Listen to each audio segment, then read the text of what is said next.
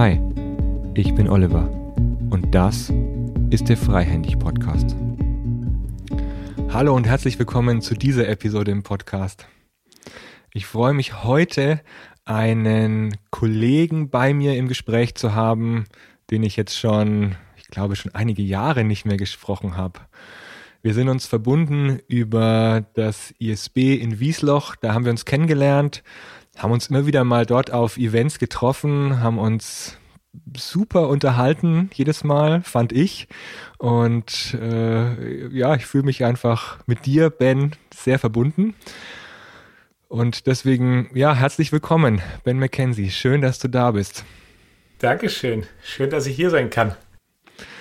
Und wir haben natürlich uns auch jetzt ein Thema rausgesucht für diesen Podcast. Wir wollen über das Prototyping sprechen. Bevor wir ins Thema einsprechen, Ben, erzähl doch mal den Zuhörern, wer du bist, was du so machst und was dich vielleicht auch ausmacht. Ja, super gerne. Danke dir. Ja, zuerst mal will ich das Kompliment zurückgeben. Ne? Also mach dir keine Sorgen, ich fand unsere Gespräche auch immer super. uh, Hab mich drüber gefreut. Hab mich immer gefreut und freue mich total, dass ich hier sein kann, bei dir ein bisschen erzählen darf. Genau, also mein Name ist Ben. Ich sage immer über mich, ich bin Organisationsentwickler und Zusammenarbeitsenthusiast. Mhm. Also ich finde es immer toll zu sehen, wenn Menschen, wenn viele Menschen miteinander arbeiten und wenn das gut funktioniert, mit wenig Reibung, sage ich mal so. Mhm. Und ähm, ja, da mal so ganz bisschen über meinen Werdegang. Ich bin also eben auch Organisationsberater, mache das beruflich, bin von der Ausbildung her Psychologe. Ich habe vorher aber was ganz anderes gemacht bin nämlich zur See gefahren als professioneller Segler auf so alten mhm. Traditionssegelschiffen. Habe da auf einem Schiff gefahren, das 40 Meter lang war, 25 Leute an Bord hatte und war da dann, äh, habe mich so langsam hochgearbeitet. Also war erst, äh, wie soll ich sagen, an, an Deck habe ich quasi gearbeitet, habe mich so langsam hochgearbeitet zum Steuermann, war am Ende Kapitän und habe da so meine Leidenschaft für das Thema entdeckt. Ne? Und wenn ich dann jetzt auch zum Beispiel erzähle äh, und sage, ich finde es so schön zu sehen, wie menschliche Zusammenarbeit funktioniert. Das Tollste zum Beispiel auf dem Schiff fand ich immer, wenn man zum Beispiel unter Segeln, also ohne die Maschine zu benutzen, mit dem Segelschiff aus dem Hafen rausfährt. Und das ist immer so ein tolles Gefühl, weil wenn man da selber dann hinten auf dem Achterdeck am Ruder steht und am Steuer steht sozusagen, dann denken alle, ja, da hinten fährt das Schiff. Aber das ist überhaupt nicht wahr. Wenn man nämlich losfährt, kann man da hinten am Ruder überhaupt nichts machen, weil das Schiff sich noch nicht bewegt, sondern macht man alles mit den Segeln und alle anderen müssen da zusammen total gut ineinander greifen, damit man das Schiff auch wirklich aus dem Hafen rauskriegt und nicht irgendwo gegen die Mauer fährt. Das fand ich immer die tollsten Momente, so zu sehen, wie das, wie der Ameisenhaufen auf dem Schiff funktioniert, jeder Einzelne so ihren Job macht und dann so langsam dieses große Gefährt sich in Bewegung setzt. Das sind so die Momente, die ich toll finde. Und da habe ich dann gedacht, naja, da will ich mehr mitmachen, so das Thema Führung, Zusammenarbeit führen und Arbeiten in Teams und habe äh, eben darauf Psychologie studiert und habe dann 2011 mich selbstständig gemacht mit ein paar Kollegen in Deutschland eine kleine Beratung gegründet. Subject Resoul heißen wir und richten uns da so voll aufs Thema Führung und Zusammenarbeit. Ähm, habe das seitdem gemacht, mit vielen Organisationen da drin gearbeitet, mit Teams gearbeitet, mit Führungskräften gearbeitet, Organisationsentwicklung vorangetrieben. Und jetzt so seit den letzten, ich würde sagen, drei Jahren ist das Thema Prototyping für mich selbst immer größer geworden und das Thema Prototyping im Organisationskontext. Und dann habe ich mich vor einem Jahr entschieden, äh, beruflich, äh, aus privaten Gründen beruflich mehr nach Holland zu gehen. Das muss ich vielleicht noch dazu sagen. Ich wohne hier in Holland in der Nähe von Amsterdam mhm. und ähm, bin jetzt hier mit zwei neuen Partnern an der Arbeit mit Edwin und Kurz und wir konzentrieren uns eben voll aufs Thema Prototyping, heißen selber auch Prototyping Work. Und das ist ja, warum wir heute hier zusammen sitzen. Ne? Mhm. Wow, tolle Geschichte mit den äh, Segelmännern, mit denen du unterwegs warst. Und Frauen. Äh, und Frauen, stimmt. ja, ja, ja, jetzt heutzutage mit dem Gendern muss ich aufpassen. ähm, ja, ich habe ja auch so eine Erlebnispädagogik Vergangenheit, in der es ja auch darum geht, immer wieder unterwegs zu sein und da als Team zu funktionieren. Da merkt man es ja immer sehr schnell, äh, ob eine Gruppe funktioniert, ob die gemeinsam laufen oder da auseinanderstreben. Es ist da immer ganz schnell spürbar in solchen genau. Settings. Ne? Ja. Gerade wenn es dann darum geht, etwas spürbar in Bewegung zu bringen. Manchmal spürt man das bei großen Organisationen ja nicht direkt am eigenen Leib. Ja. Was manchmal schade ist, aber da können wir bestimmt noch drauf kommen. Ja. Ja, Prototyping. Das heißt, das Thema beschäftigt dich in den letzten Jahren immer mehr. Wie kommt es dazu? Ja, das ist ähm, wie so oft auch hat das einen persönlichen Hintergrund. Also ich selbst bin nämlich überhaupt kein Prototyper. Ich bin eigentlich so ein typischer Perfektionist. Ich mache mhm. mal Sachen ganz, ganz genau und ganz gerne völlig fertig und dann poliere ich nochmal drüber und erst dann gehe ich mit irgendwas in die Öffentlichkeit. Und das ähm, hat soweit für mein Leben auch ganz gut funktioniert. Und ich kam aber vor drei Jahren eben über eine Ausbildung in Kontakt mit Prototyping, also habe davor auch schon von Prototyping gehört und Design Thinking, kann ich ja gleich noch was zu sagen, wie das genau aussieht, aber kam damit in Kontakt und habe dann vor allem gemerkt, wie belohnend es ist, wenn man eben Sachen auch mal nicht erst ganz fertig macht und dann damit an Leute herantritt, sondern wie viel Spaß das macht, wenn man sagt, hey, so ungefähr soll das Ganze aussehen. Was meinst du dazu? Erzähl mir doch mal, hast du Ideen, gib mir Feedback und dann kann ich das Ganze nämlich direkt noch einen Schritt besser machen. Und da sind wir dann vielleicht auch direkt dabei, was Prototyping ist. Soll ich da mal ein Wort zu sagen, mhm, was ich dazu sagen würde?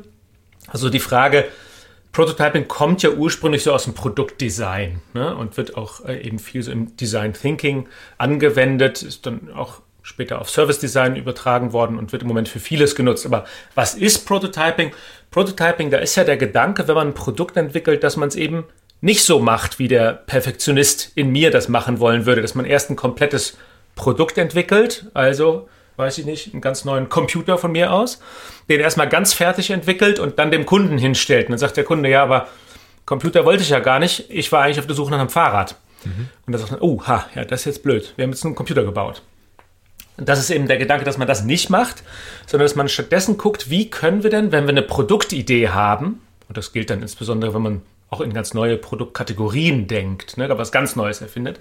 Wenn wir eine Idee haben, wie können wir denn das so klein möglich schon mal bauen und ausprobieren? Da sprechen sie mal vom Minimum Viable mhm. Product, ne, MVP. MVP und das ist dann ja so ein, so, ein, so ein Prototyp, den man zum Beispiel nur aus Pappe baut. Oder wenn man vielleicht was, was viele so kennen, ist so die eigenen die Apps, die man auf dem Handy hat. Ne? Das sind ja, äh, die werden auch genauso gebaut. Also da baut man erstmal äh, meistens in PowerPoint sogar quasi eine Demo, wie so eine App aussehen könnte. Und dann lässt man sich mal die Nutzer da durchklicken und fängt erst dann an, die echte App zu bauen zum Beispiel. Also der Kerngedanke ist, wir bauen was, was so aussieht wie das echte Produkt, was sich auch ein bisschen so anfühlt wie das echte Produkt, aber was wir ganz, ganz mit ganz einfachen Mitteln bauen können, sodass wir dann Feedback bekommen können und so schnell wie möglich lernen können. Das echte, die echte Arbeit eigentlich danach erst da reinstecken, wenn wir wissen, wenn wir genauer wissen, wie es aussehen soll. Mhm. Das ist so, wo Prototyping herkommt, sozusagen. Mhm. Also erstmal ein Stück schauen, ist die Richtung, in die wir entwickeln, eigentlich die richtige,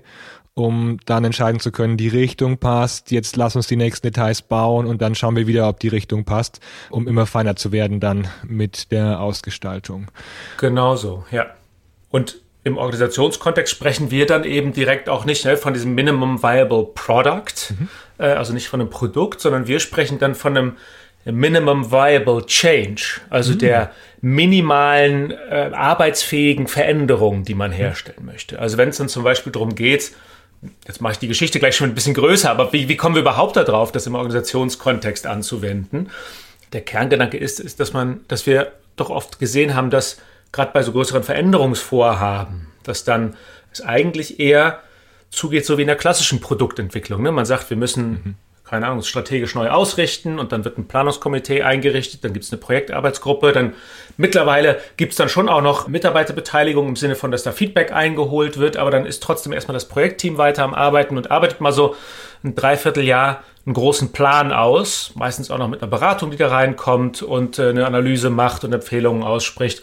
Und dann hat man irgendwann so einen riesigen Plan und dann fängt man irgendwann an, den auszurollen. Ne? Und dann, das ist jetzt ein bisschen plakativ und so gemein möchte ich nicht sein, da wird viel gute Arbeit gemacht. Ne? Aber oft sieht man dann doch, dass beim Ausrollen die Leute, die es tatsächlich umsetzen müssen, die sozusagen an der, auf dem Shopfloor sind, die es machen müssen, dass die sagen, was haben die sich da oben eigentlich wieder ausgedacht? Was ist das für ein Quatsch? Das hilft uns überhaupt nicht, beziehungsweise macht uns die Arbeit schwerer.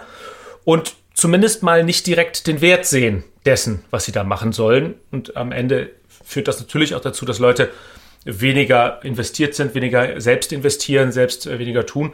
Und dadurch wird es halt auch immer schwieriger, so ein Change dann umzusetzen. Ne? Mhm. Und das ist natürlich dann wiederum genau der Gedanke, wo wir sagen, ja, das wollen wir eben nicht machen, sondern wir wollen dann gucken, naja, wenn man eine, eine große Richtung hat, ja, wir wollen uns strategisch neu aufstellen und das soll die Richtung sein, ja, okay, dann nehmt die doch mal und dann lasst uns damit gucken, wie wir in einzelnen Teams, wie die das übersetzen können in ihre Realität und wie die dort diesen Change, diese Veränderung tatsächlich umsetzen können und da sozusagen für sich selbst eigene Minimum Viable Changes, mhm. eigene Prototypen bauen können. Mhm. Lass uns da doch gleich mal äh, noch tiefer einsteigen. Wie sieht es dann konkret aus? Wird dann da auch ein Projektteam gebildet oder auf welche Art und Weise steigst du dann da in die Zusammenarbeit ein? Ja, also das ist natürlich von, von Auftrag zu Auftrag äh, unterschiedlich. Ne? Mhm. Aber mal so grundsätzlich vom Gedanken her ist es schon so, dass wir auch mit dem, mit dem Führungsteam und auch mit dem Projektteam schauen, okay, in welche Richtung soll es denn gehen? Was sind denn eure Ziele, die ihr gerade erreichen wollt mit dieser mhm. Veränderung?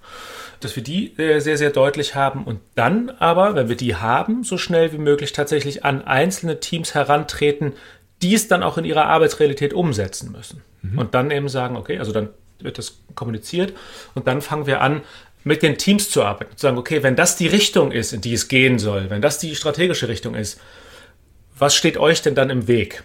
Und dann sind wir ganz, ganz konkret mit den Leuten am Arbeiten.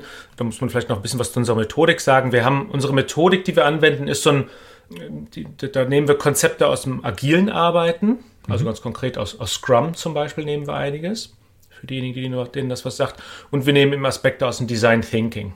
Und mhm. die fügen wir so zusammen.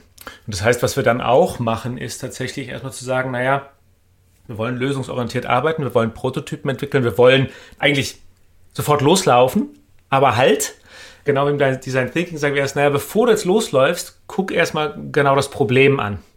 Mhm. Das heißt, wir gehen dann erstmal mit den, mit den Teams hin und gucken tatsächlich drauf, okay, wenn, wenn das die Richtung ist, die jetzt gerade eingeschlagen werden soll, strategischerweise, was steht euch denn dann im Weg? Was hindert euch daran, das zu tun? Oder wie könntet ihr das noch besser tun? Denn das, wir sprechen dann auch so von Tensions, von Spannungen, mhm. ne, die wir, die die Teams dann merken. Und Spannung ist eben so das, dieses Gefühl, irgendwas ist nicht so gut, wie es sein könnte. Da ist quasi ein Gap zwischen dem Ist und dem Soll. Mhm. Wir könnten das noch besser machen. Und dann gucken wir uns diese, diese Spannungen gut an und haben da dann auch so ein, ein Canvas für entwickelt. Ich weiß nicht, ob dir das was sagt. Äh, ähm, also Canvas ist ja im Prinzip ich sag mal, auf, einem, auf einer Seite ähm, alle wichtigen Fragen, die man so sammeln und beantworten muss, um so eine Spannung gut zu durchgründen. Also dann mhm. gucken wir zum Beispiel, die Spannung, die dann zuerst genannt wird, ist das wirklich das Problem oder ist das Problem eigentlich noch eine, eine Lage tiefer? Sagen, mhm. ne? Wer erfährt das Problem? Versuchen so ein bisschen Kontext dazu zu machen und auch von, von Kollegen noch Stimmen einzuholen. Sehen andere das auch so? Ist, haben, die, haben die dasselbe Problem? Ergründen das also so nochmal bis wir das Gefühl haben, ja, das ist tatsächlich, das ist der Kern, der hier gerade das Problem ist. Und dann erst machen wir diesen zweiten Schritt, dass wir hingehen zu sagen, okay, dann lasst uns jetzt mal einen Prototypen dafür entwickeln und mal gucken, wie man diese Spannung angehen kann, wie man die lösen kann. Und auch da wieder haben wir so einen Canvas, den nennen wir den Prototyping Canvas, der tatsächlich so Schritt für Schritt da durchführt. Wie kann man denn jetzt einen guten Prototypen entwickeln? Ne? Und um das konkret zu machen, was kann denn das sein? Also, wenn wir sprechen von einem Minimum Viable Change, ja, dann kann zum Beispiel sein, wir hatten mal einen Kunden, der hat gesagt, ich möchte mehr, ich möchte mehr Eigenverantwortung meiner Mitarbeiter. Ich, ich will ja gern Verantwortung abgeben, aber die übernehmen die nicht. Mhm. so ungefähr. Ja. Wie kriege ich das denn hin? Das ist nur sein das war, Problem, das hat sonst keiner. ja, genau.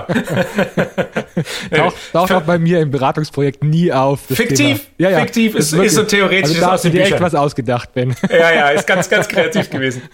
Nee, aber, tats aber, tatsächlich, das ist ja eine der großen Herausforderungen. Mhm. Ne? Wie kriegt man das denn hin? Und das ist ja auch nicht einfach zu sagen, ja, okay, dann übernimmt doch alle mal mehr Verantwortung. Ja, wenn es so einfach wäre, dann hätten eben nicht so viele Leute das Problem. Ne? Mhm. Aber tatsächlich, das war, das, war, das war ein Kunde, der ist äh, damit an, an uns herangetreten und haben gesagt, okay, alles klar, das soll also die Richtung sein sind damit an die Teams herangetreten und gesagt, guck mal, das ist das, was sich das Management mehr wünscht oder wo es hingehen soll, auch was, was der Weg sein soll, äh, wie als Organisation weitergehen sollte. Ne? Mehr Eigenverantwortung, auch wirklich mehr Gestaltungsspielraum für euch. Ihr sollt mehr machen dürfen und können und haben da dann Spannungen gesammelt. Woher kommt das denn äh, oder was steht euch im Wege, um das mehr zu tun? Mhm. Ja, und da kamen dann ganz unterschiedliche Sachen raus. Viel ging auch so um Informationen, dass man nicht ausreichend Informationen halt einfach hat, um zum Beispiel selbst Entscheidungen zu treffen. Ne? Das könnte dann so eine, so eine, Spannung sein. Und dann gucken wir eben, okay, was ist denn dann jetzt der kleinste Schritt, den wir machen können, um ein bisschen mehr in Richtung von dieser äh, Verantwortung zu kommen, dass, dass, dass Mitarbeiter mehr Verantwortung übernehmen zum Beispiel. Und da ging es dann drum. Die haben zum Beispiel mit verschiedenen anderen Teams zusammen äh, etwas aufgesetzt, wie sie Informationen austauschen können. Also ganz, ganz platt. Die haben, und, und der Prototyp, das ist ja der zweite Gedanke dann vor allen Dingen, der soll ja immer möglichst simpel sein. Ne? Also der soll möglichst einfach umsetzbar sein, der soll auch möglichst schnell testbar sein. Mhm.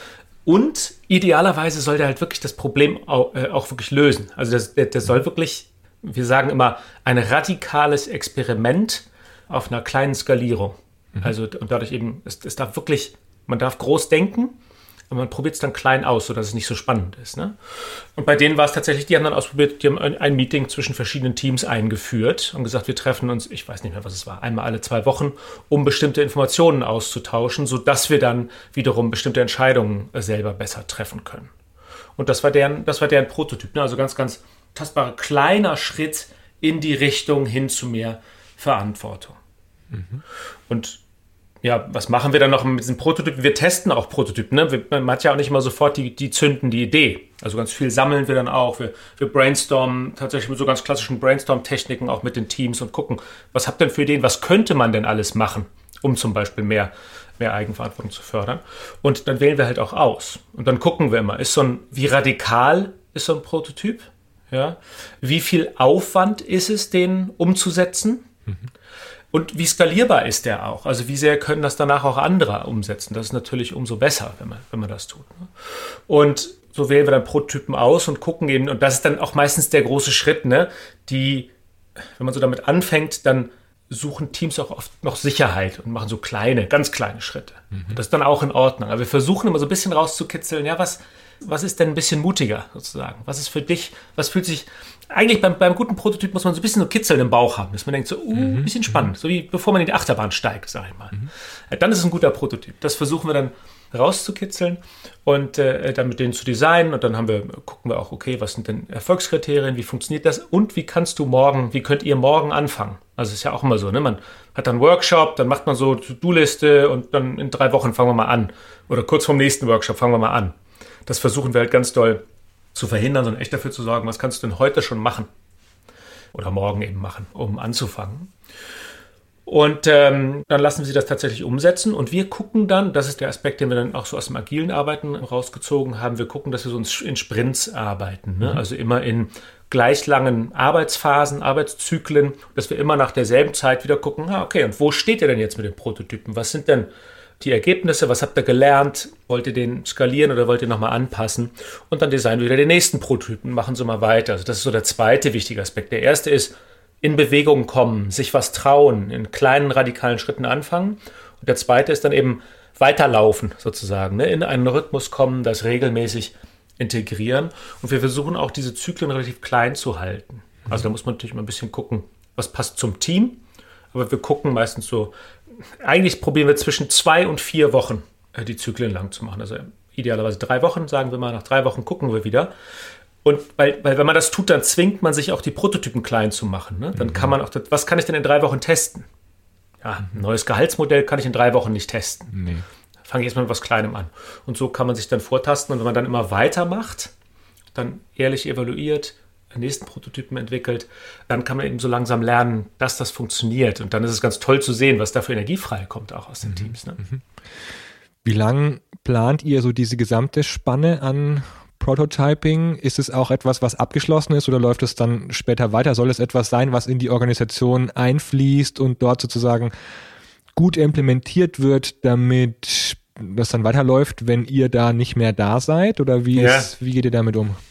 Ja, super, äh, super Frage. Ne? Genau das ist tatsächlich das Ziel eigentlich. Also mhm. es geht einerseits ja darum, für eine bestimmte Veränderung Veränderungen zu erzeugen, also für ein Veränderungsziel, für einen Veränderungswunsch vom Auftraggeber. Mhm. Und gleichzeitig ist bei uns tatsächlich auch das Ziel, wir glauben daran, dass Prototyping eigentlich eine Organisationskompetenz ist, die alle Organisationen brauchen und dauerhaft brauchen, weil genau wie du sagst. Ich, ich nick gerade heftig. ja, genau.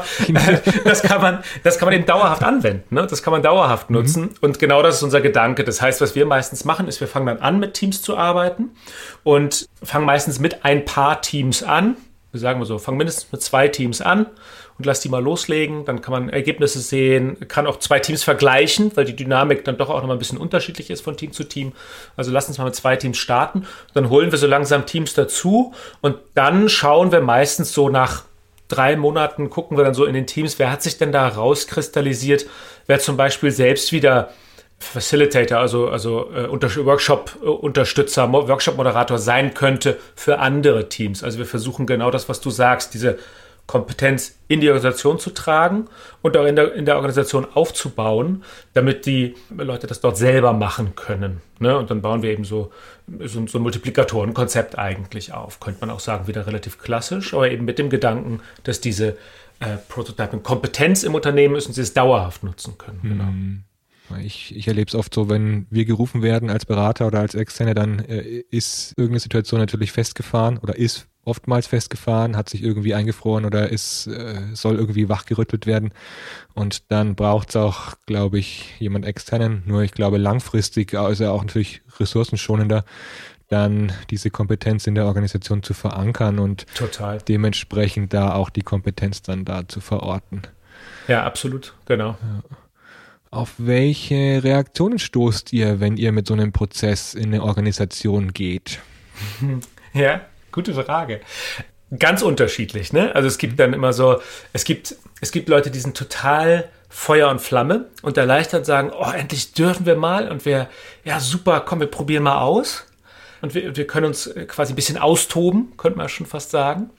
Und es gibt natürlich auch äh, am anderen Ende des Spektrums Leute, die sich da hinsetzen und sagen, ne, also das haben wir noch nie so gemacht. Mhm. Äh, das kann hier nicht funktionieren, bei anderen vielleicht, aber bei uns nicht.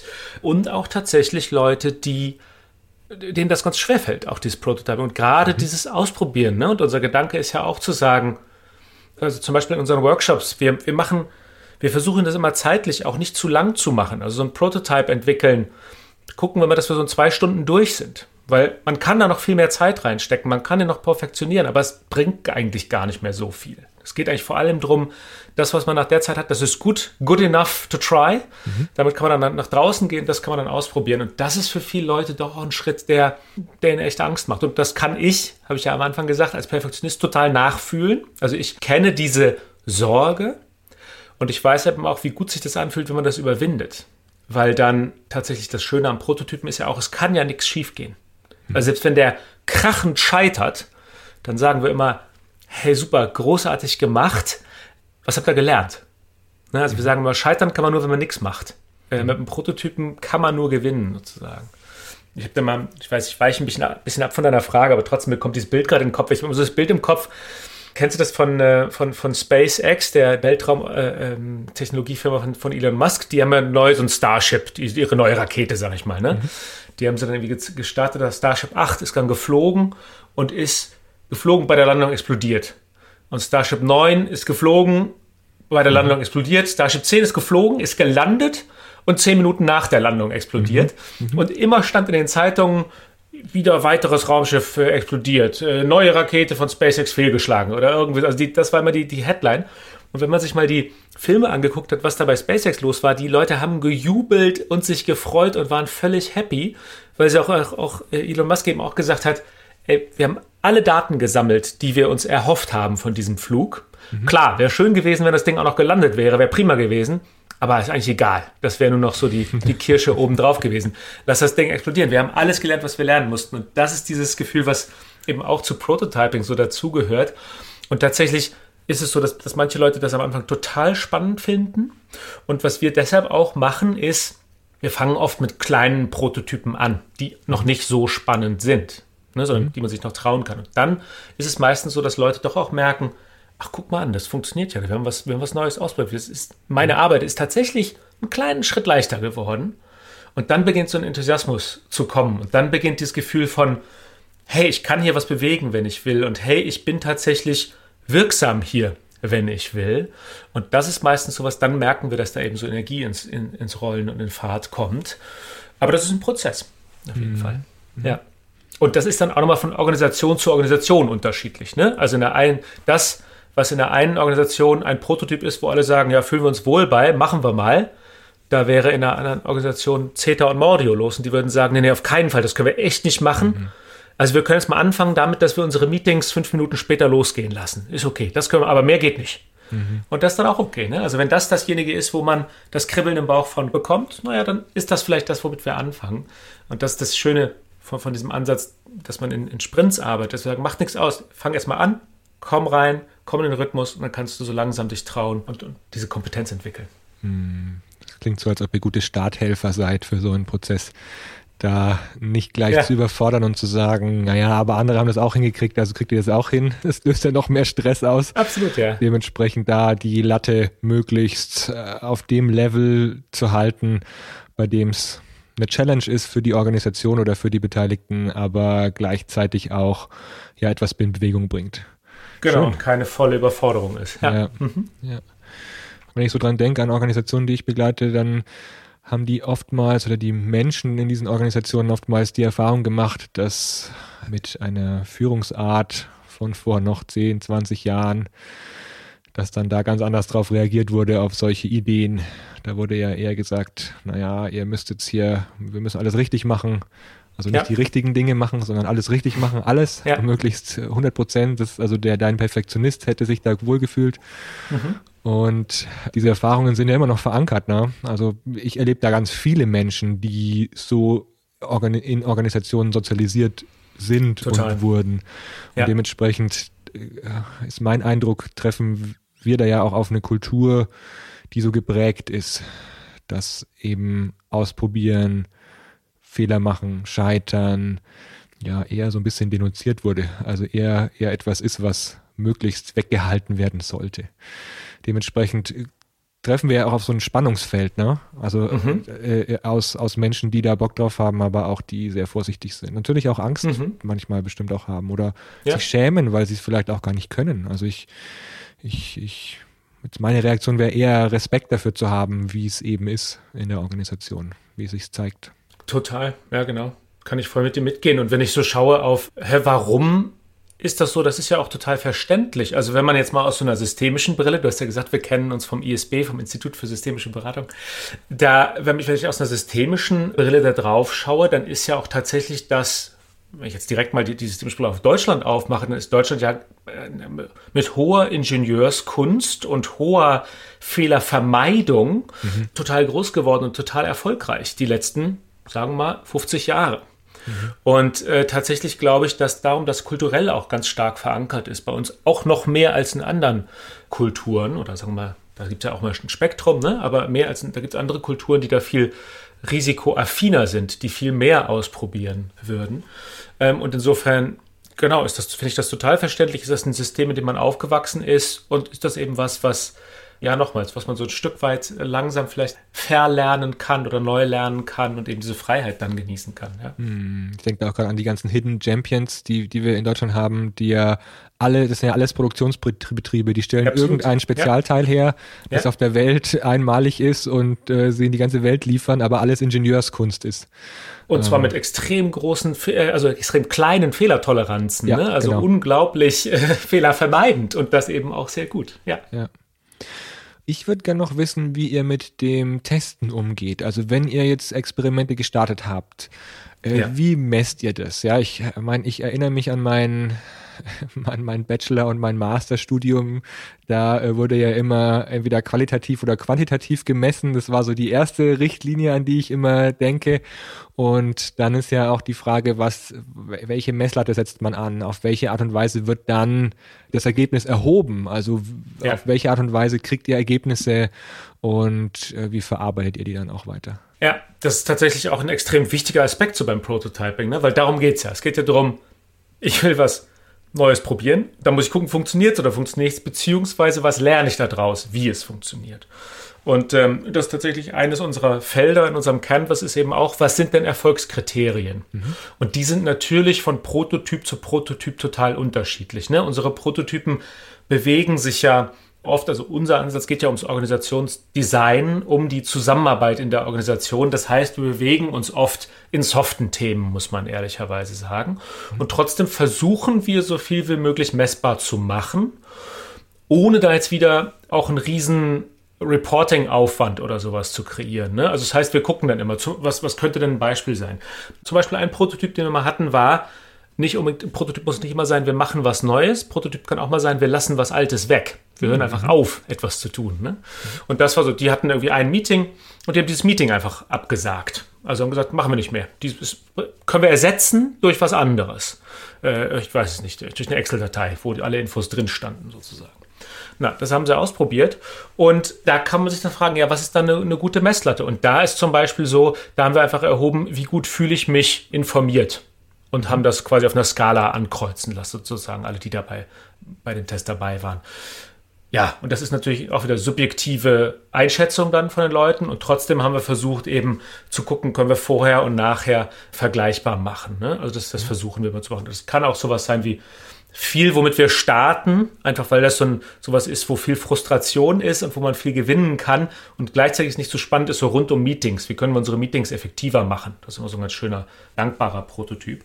Und da kann man dann zum Beispiel auch danach messen, wie zufrieden bin ich mit unseren Meetings oder wie effektiv fand ich unser Meeting. Das machen wir so ein Rating am Ende nach so einem Meeting. Und dann können wir einfach vorher und nachher vergleichen. Das ist zum Beispiel was. Und manchmal gibt es auch Sachen, wo man tatsächlich harte Fakten evaluieren kann. Also was hatten wir auch mal? Wir hatten einen Kunden, die wollten, die hatten als Prototypen entworfen, äh, wir wollen mehr Kandidaten für, für Stellen, also für Stellenbesetzungen wollen wir mehr über interne Empfehlungen bekommen. Mhm. Und dafür hatten sich dann was ausgedacht, wie sie es machen. Naja, da ist dann natürlich eine Messgröße, wie viele Kandidaten haben wir über interne Empfehlungen am Ende bekommen. Also das kann man sehr, sehr absolut messen. Ne? Und so muss man tatsächlich immer gucken, von Prototyp zu Prototyp, was ist das? Aber tatsächlich, wo ich dann, wo ich quasi die große Krux sehe, ist, erstens, sich das im Vornherein zu überlegen, woran messen wir, ob es funktioniert mhm. oder nicht. Ne? Nicht erst im Nachhinein darüber nachdenken, mhm. sondern vorher, woran merken wir es denn eigentlich? Darum ist das auch so ein wichtiger Punkt in unserem Canvas. Und der zweite Punkt ist dann, nach so einem Zyklus, nach so einem Drei-Wochen-Zyklus, da ehrlich wieder drauf zu schauen. Weil das ist so das Zweite. Ne? Man hat so das Gefühl, man hat mal was gemacht, man hat was Neues ausprobiert. Dann will man ja auch so ein bisschen, dass das funktioniert hat. Und da mhm. muss man eben auch mal aufpassen mit diesem Confirmation Bias, also den Bestätigungsbias, den man da so hat, dass man nicht mit so einem Wunschdenken drauf guckt, sondern da ehrlich drauf guckt und dann auch sagt, ja, hat es das gebracht oder nicht? Und wenn nicht, super, was haben wir daraus gelernt? Was, wie, wie müssen wir es dann anpacken? Da wissen wir schon mal, das ist es nicht. Müssen wir was anderes machen. Ne? Mhm. Also das ist quasi, finde ich, fast noch wichtiger, als es ganz quantitativ messbar zu machen. Mhm. Und klar, je mehr man das machen kann, desto einfacher ist es, aufs Kriterium draufzuschauen. Ja. Und jetzt kommt meine eigene Erfahrung auch noch mit rein. Manchmal werden ja Prototypen ja auch so gebaut, dass sie getestet werden, indem sie gezeigt werden, aber nicht indem sie ausprobiert werden. Mhm. Also ja. äh, das finde ich auch nochmal einen wichtigen Punkt an der Stelle, nämlich dann Messkriterien zu kriegen, beim Testen, also beim Live-Testen mit den Beteiligten, ja. die auch daran äh, etwas, etwas messen sollen oder ein Ergebnis ja. messen sollen und nicht ja. denen zu zeigen, was man machen würde. Das total. Ich, ja, ja, total. ich auch manchmal, dass dann gesagt wird, hey, wir haben hier ein Konzept, schaut euch das mal an und alle sagen, yay, total cool und beim Testen stellt sich raus, nee, ist ganz anders. Also, Wenn das Konzept gut wäre, würdest du das gut finden? Ja. Genau, ja, bestimmt. Ja, aber leider nicht in der Praxis. so, das, ja. Erlebst du das auch oder äh, also kommt es auch vor? Ja, wir versuchen, wir versuchen das immer so zweischrittig zu machen. Also was wir immer machen, ist, dass wir direkt in den Workshops, also wenn wir im ersten Workshop sind und wir designen den ersten Prototypen, dann sagen wir den Leuten, okay, schreibt das auf. Wie gesagt, wir haben so ein Prototyping Canvas, wo die dann den mhm. skizzieren. Dann sagen wir auch, okay, dann überlegt euch mal, wie ihr den Prototypen euren Kollegen präsentieren würdet, wie ihr den vorschlagen würdet. Dann sagen wir, okay, dann ruf jetzt mal zwei Kollegen an und präsentiere denen das. Ja, okay, mache ich dann gleich. Nee, nee, mhm. jetzt. Ruf mal an. Mhm. Wie jetzt? Wir sind am Workshop. Mhm. Ja, ruf mal an, mach mal. Und das ist dann meistens auch schon so ein Moment, wo Leute merken, oh Mann, ich muss jetzt direkt im Workshop mhm. nach draußen treten, in die Realität. Ja. Genau, es ist, äh, genau, da geht es um was, dann ist es plötzlich echt. Und da versuchen wir diesen ersten Schritt zu machen. Und das ist dann schon noch dieser Schritt, den du meinst, mit, dann, dann erzählen sie natürlich nur, was sie vorhaben. Ne? Und trotzdem, auch da gibt es natürlich erstes Feedback. Dann sagen die Leute schon, ne, das ist, glaube ich, eine dumme Idee oder dann kommen wir, dies und das und jenes kann dann nicht funktionieren. Und dann sagen wir, holen wir danach auch wieder die Leute zusammen, sagen, okay, was habt ihr jetzt für Feedback bekommen? Wie passt ihr euren Prototypen jetzt schon an, bevor ihr ihn mhm. ausprobiert habt? So, dann passen die den an. Und dann geht es tatsächlich aber darum zu sagen, okay, und jetzt geht ihr auch raus in die Realität und jetzt gibt es in den nächsten drei Wochen, ist es nicht mehr, wir rufen die Leute an und erzählen denen was, sondern jetzt machen wir es tatsächlich. Und ja, es gibt total diese Neigung zu sagen, ja, ja, das könnte man so oder äh, so würden wir dann oder sowas. Und dann, nee, okay, und was macht ihr echt? Was macht ihr morgen? Wie setzt es um? Also ja, diesen Push muss man, sehen wir auch, dass man den echt machen muss. Ja, und dass der sich lohnt aber auch. Ne? Ich denke gerade an einen Kunden und auch an ein Projekt, das ich begleite, würde es mal gerne kurz skizzieren, dass du so eine Idee bekommst. Dann kannst du ja. gerne noch, äh, würde, würde mich freuen, wenn du ein paar Ideen auch noch hast, wie man genau diese Experimentierphase nämlich gestalten könnte. Ja. Weil äh, wir sind da gerade am, am Anfang. Wir hatten letztes Jahr einen Strategieprozess im oberen Führungskreis, Automobilzulieferer, äh, Abteilung, die äh, sehr, sehr äh, operativ, also HR operativ arbeitet, machen die ganzen Abrechnungen für den äh, Automobilzuliefererkonzern. Und also sehr auf, wir müssen richtige Prozesse bauen, geschult. Und wir machen jetzt einen Open Space Prozess im April. Das heißt, es wird einen Open Space geben, bei dem Ideen gesammelt werden und auch dann Experimente ausgearbeitet werden, die bis zu einem zweiten Open Space dann auch getestet werden. Das heißt, es werden Super. dann Experimentteams cool. loslaufen und werden möglichst, so ein Stück weit, wie du es beschrieben hast, auch werden ähm, die Teams loslaufen, indem sie etwas testen, was für die gesamte Organisation Relevanz hat, sie aber so klein testen können, dass sie eben schon mal Ergebnisse bekommen und sehen, ob es wirkt. Mhm. Und das, also ich glaube, die sind 77 Tage dazwischen vom ersten bis zum zweiten Open Space und dann kommen alle wieder zusammen und evaluieren gemeinsam, welche Ergebnisse sind entstanden, was haben wir gelernt und was ist auch unsere Empfehlung, was wir in die Gesamtorganisation mit übernehmen mhm. wollen. Mhm. Ja, das ist so der Prozess. Und da, ich, meine, ich bin jetzt erstmal auch nochmal sehr gespannt drauf, was da passiert, weil das natürlich auch erstmal wachrüttelt, so ein Prozess und ja. äh, viel Energie erstmal freisetzt. Und gleichzeitig kann es ja auch sein, dass Experimente nicht klappen oder auch nicht funktionieren oder jemand sagt, oh, ich bin auf ich merke auf einmal, boah, das hat nicht funktioniert. Das hat, also unser Test hat ergeben, meine Idee war gut, aber in der Umsetzung eigentlich nicht realistisch. Ja. Ähm, auf, auf was würdest du sozusagen in Teams mitgeben, die, die da loslaufen?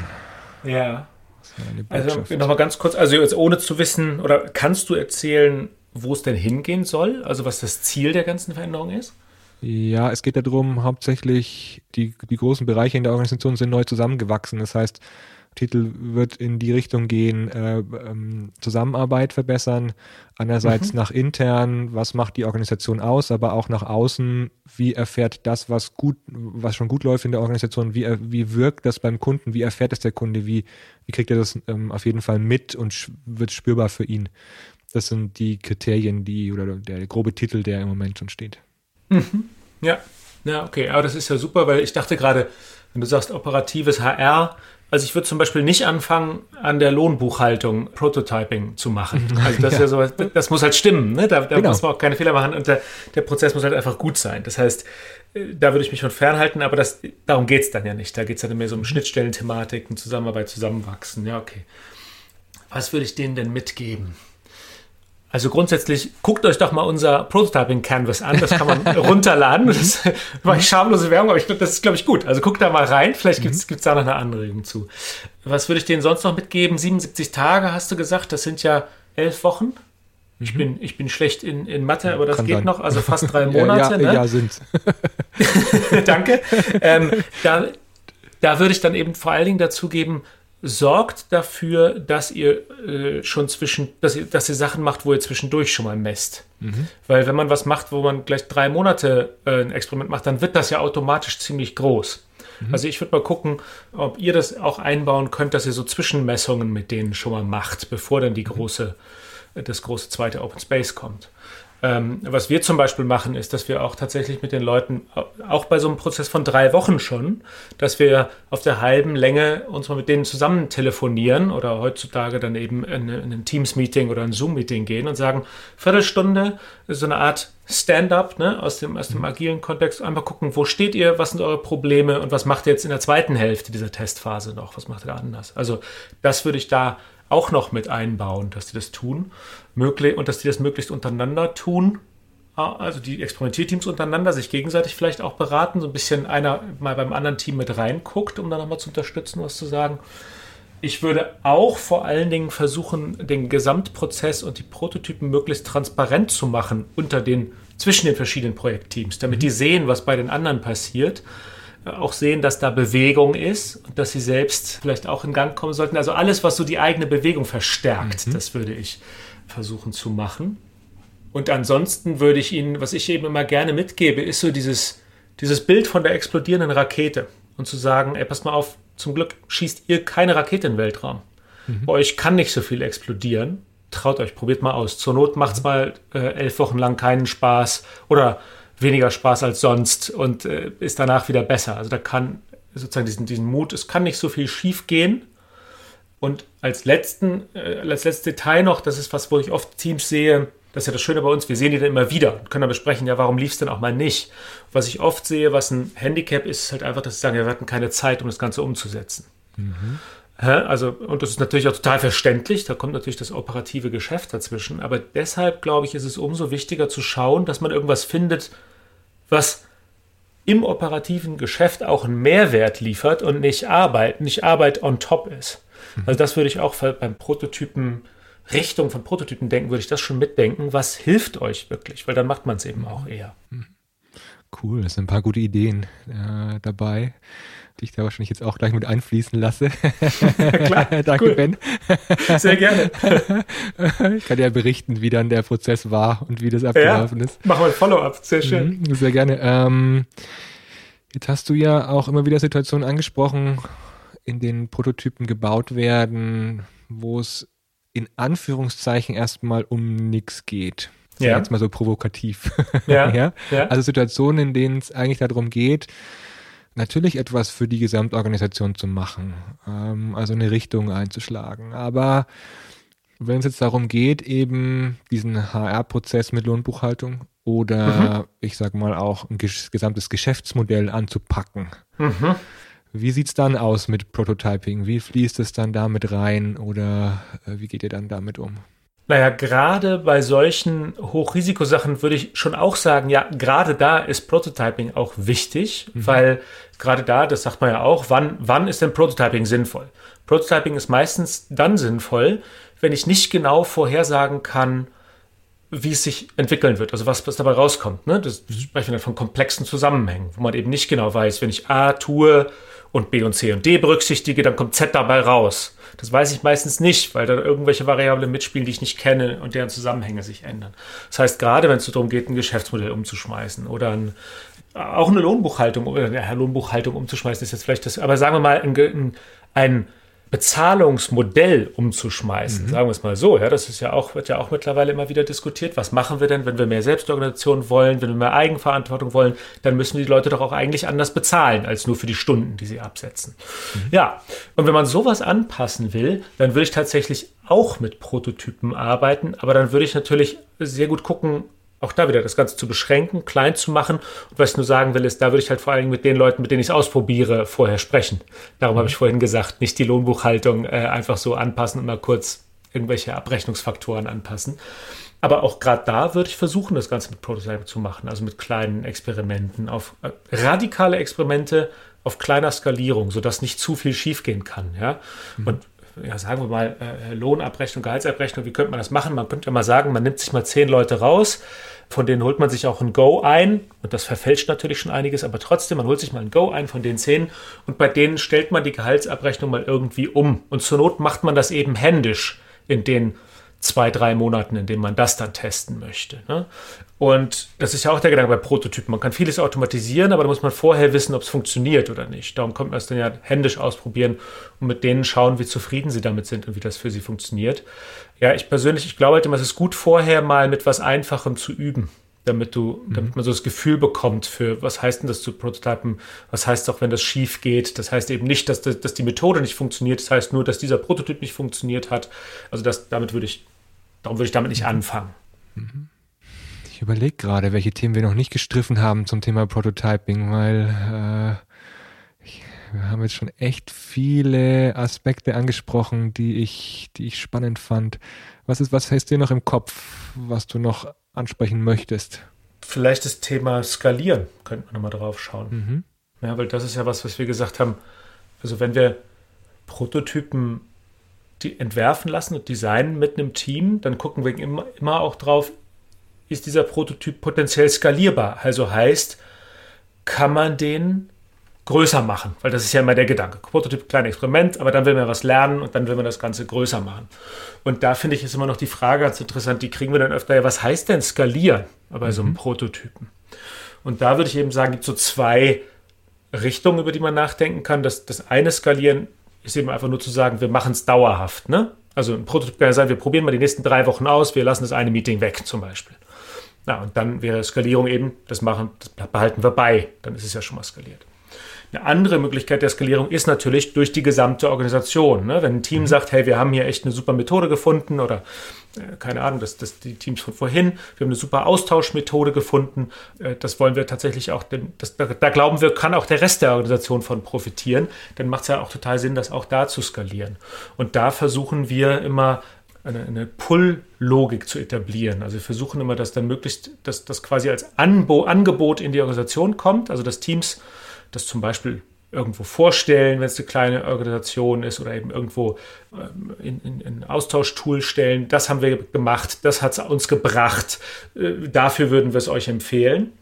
So eine Practice nennen wir das auch, dass die quasi diesen Prototypen als eine Practice, als eine, ja, wie gesagt, was ist denn Practice? Eine gute Übersetzung, also eine Technik, wie man es machen kann. Dass die das, dass die das online, äh, online stellen oder so ein Tool stellen zum Beispiel und dass andere Teams da schauen können, quasi stöbern können.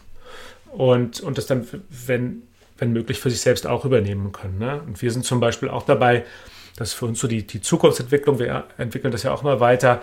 Wir haben auf unserer Webseite so 115, äh, gute 100 von solchen Practices schon stehen, die wir entweder selbst mitbekommen haben oder bei anderen Organisationen gesehen haben, haben die da aufgeschrieben. Und unser wir sind gerade dabei zu gucken, ja, dass wir ein Tool entwickeln, womit man idealerweise da auch schauen kann, welche Practices waren denn jetzt wo erfolgreich und da quasi Daten zu generieren, sodass wir irgendwann ein Tool haben, wo wir dann wie in so einer Einkaufslogik bei Online-Shops den Leuten Vorschläge machen können. Ne? Also mhm. sagen können, andere Leute mit eurem Problem, die machten auch oder die mhm. probierten Folgendes aus. Äh, also da sitzt noch Skalierungsmöglichkeit und im Moment versuchen wir das eben innerhalb von Organisationen zu tun und irgendwann wäre der Gedanke, das möglichst auch eben zwischen Organisationen zu fördern. Mhm. Super Gedanke. Äh, bin ich gespannt, was ich da noch finde. Ich, ich kenne nämlich die 450 Beispiele noch nicht.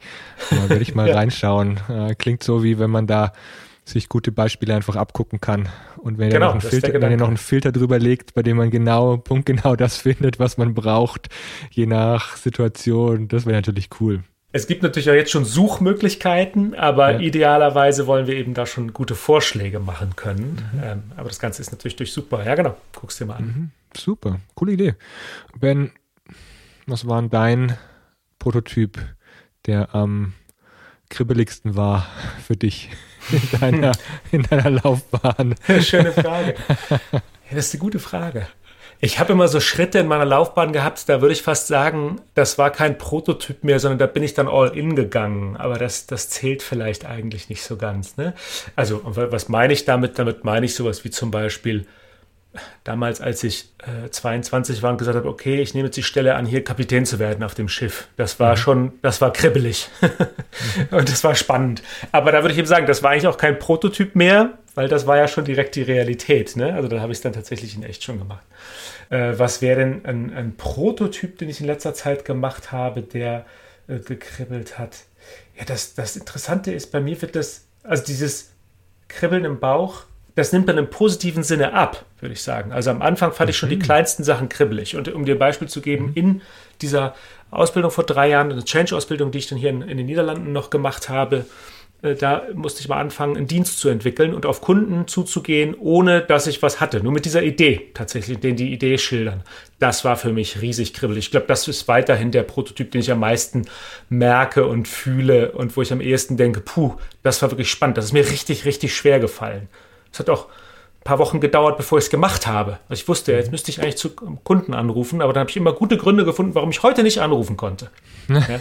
Also das ist, das ist auch so ein typisches Zeichen dafür, dass halt, das halt spannend mhm. ist, ne? dass wir nicht dran. Also der ist so der spannendste gewesen. Und mittlerweile ist das Schöne, ich erlebe einfach mit ganz vielen Kunden, dass die Kunden auch total immer bereiter sind, sich auf Prototypen einzulassen und dass das eher so ein ein gemeinsamer Spaß wird. Also der, der Spaßfall, es macht riesig Spaß, mhm. Prototypen zu machen, weil man plötzlich nicht mehr nur auf so einer reinen Performance-Ebene unterwegs ist und das heißt, man muss liefern, das muss morgen, hm, das muss perfekt sein, sondern es geht darum, ey, wir können hier zusammen was Neues kreieren, was wirklich besser ist als alles, was vorher da war. Ey, wie cool ist denn das? Lass mhm. uns spielen sozusagen, lass uns genau. ausprobieren, ja. Und ja, da würde ich sagen, ändert sich so das von einer extremen Aufregung hin, hin zu einem fröhlich spielen und Spaß haben. So kann ich das vielleicht am ehesten beschreiben. Mm, wie schön. Ja, es, es, spricht ja auch das an, was wir im Grunde in unserer spannendsten Lebensphase in der Kindheit, wo wir ganz viel zum ersten Mal lernen und gelernt haben, ja auch wieder hochholen. Ne? Äh, einfach Total. spielen, ausprobieren, testen und im Grunde mit dem mit einer Haltung unterwegs sein. Eigentlich kann ich nichts kaputt machen. Ja, eigentlich, ich sage auch mal, also erstmal Kinder sind die besten Vorbilder für Prototyping. Mhm. Absolut. Das ist so. Die probieren halt einfach mal aus. Dann fällt irgendwas mal um. Dann kippt mal was um und dann wird mal irgendwas dreckig. Und so, oh, ist dreckig geworden. Guck mal her. Mhm. Mal gucken, ja, mal aufräumen, ne?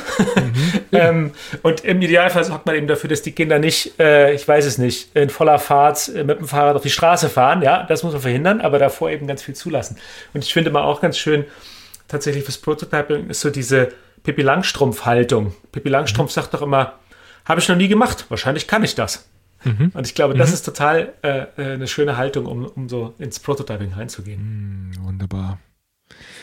Ja, Ben, dank dir. Danke für diese vielen Facetten des Prototypings, die du jetzt hier nicht nur mir, sondern auch allen Zuhörern gerade nahegebracht hast. Äh, wo kann man dich denn finden? Sehr gerne, ja. Finden kann man mich äh, bei LinkedIn. Da können wir vielleicht einen Link in die Show Notes packen. Also gerne. Mhm. Ich freue mich immer über Kontakt, über Austausch, über Ideen. Also gerne äh, bei LinkedIn verbinden. Und ansonsten guckt doch gerne mal auf unserer Website vorbei. Prototyping.work heißt die. Und vielleicht können wir ja auch das äh, Prototyping Canvas einfach verlinken hier in den Show mhm. Notes. Das würde ich euch, würde ich nämlich noch sagen. Wer, wer Lust hat und denkt, Mensch, Prototyping könnte was sein, das könnt ihr euch kostenlos runterladen. Da kann man mhm. einfach mal anfangen, auszuprobieren und äh, sozusagen heute anfangen. Hm, super, das verlinken wir auch noch mit. Das ist kein Problem. Klasse. Dann danke, Ben, für dieses tolle Gespräch. Schön, dass wir uns nach ein paar Jahren wieder mal gehört haben auf ja. diesem Wege. Alles Gute beim Prototypen, beim Basteln, beim Spielen und äh, ja, ich wünsche, dass nicht nur dir, sondern ich wünsche, wünsch, dass ganz viele Organisationen von deinem Spirit und deiner Leidenschaft des Spielens auch profitieren. Vielen Dank, danke Oliver. Ja, ich freue mich voll drauf. Wir machen ja noch den Follow-up, das heißt, wir sprechen uns diesmal vielleicht ein bisschen eher als in, in ein paar Jahren. ja, vielleicht. Alles Gute. Ciao. Ciao. Danke fürs Zuhören bei dieser Episode. Wenn dir der Podcast gefällt, erzähle es gerne weiter teile, like oder abonniere den Podcast. Du findest alle Infos dazu auf www.freihändig.net. Freihändig mit AE. Wenn du mit mir arbeiten möchtest, dann schau auf meine Homepage oliver-könig.net. König mit UE. Alles Gute und auf ein freihändiges Wirken und Leben. Dein Oliver.